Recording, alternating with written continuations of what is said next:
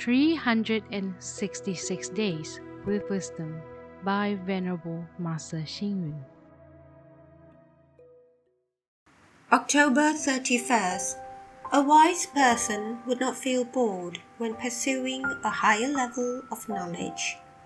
A benevolent person would not feel tired when educating others. A diligent person would not feel suffering when doing beneficial things. A capable person would not complain when facing hardships. We have received requests from others for help. If we are able to help, our response will be a positive yes. Unfortunately, there are people who like to give a no response just for the sake of being negative.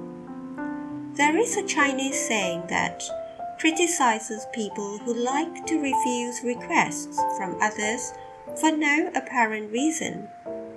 It is not about whether one is capable or incapable of undertaking the task, but whether a person is willing or reluctant to perform the required task. If we always reject other people's requests, then we would lose many things in life. It would be very difficult for a person who habitually refuses other people to serve the society in future. A capable and proficient person would do his or her best to say yes to a request. Even if she has to reject it, she would provide alternatives.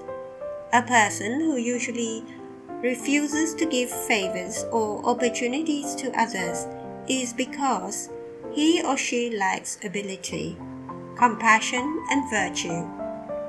A person who does not refuse others' requests easily and is willing to make compromises would have more opportunities to learn. We can, therefore, identify people's capabilities by looking at their positive or negative side. Read, reflect, and act. A person who does not easily refuse other people's requests and is willing to make compromises will have more opportunities to learn.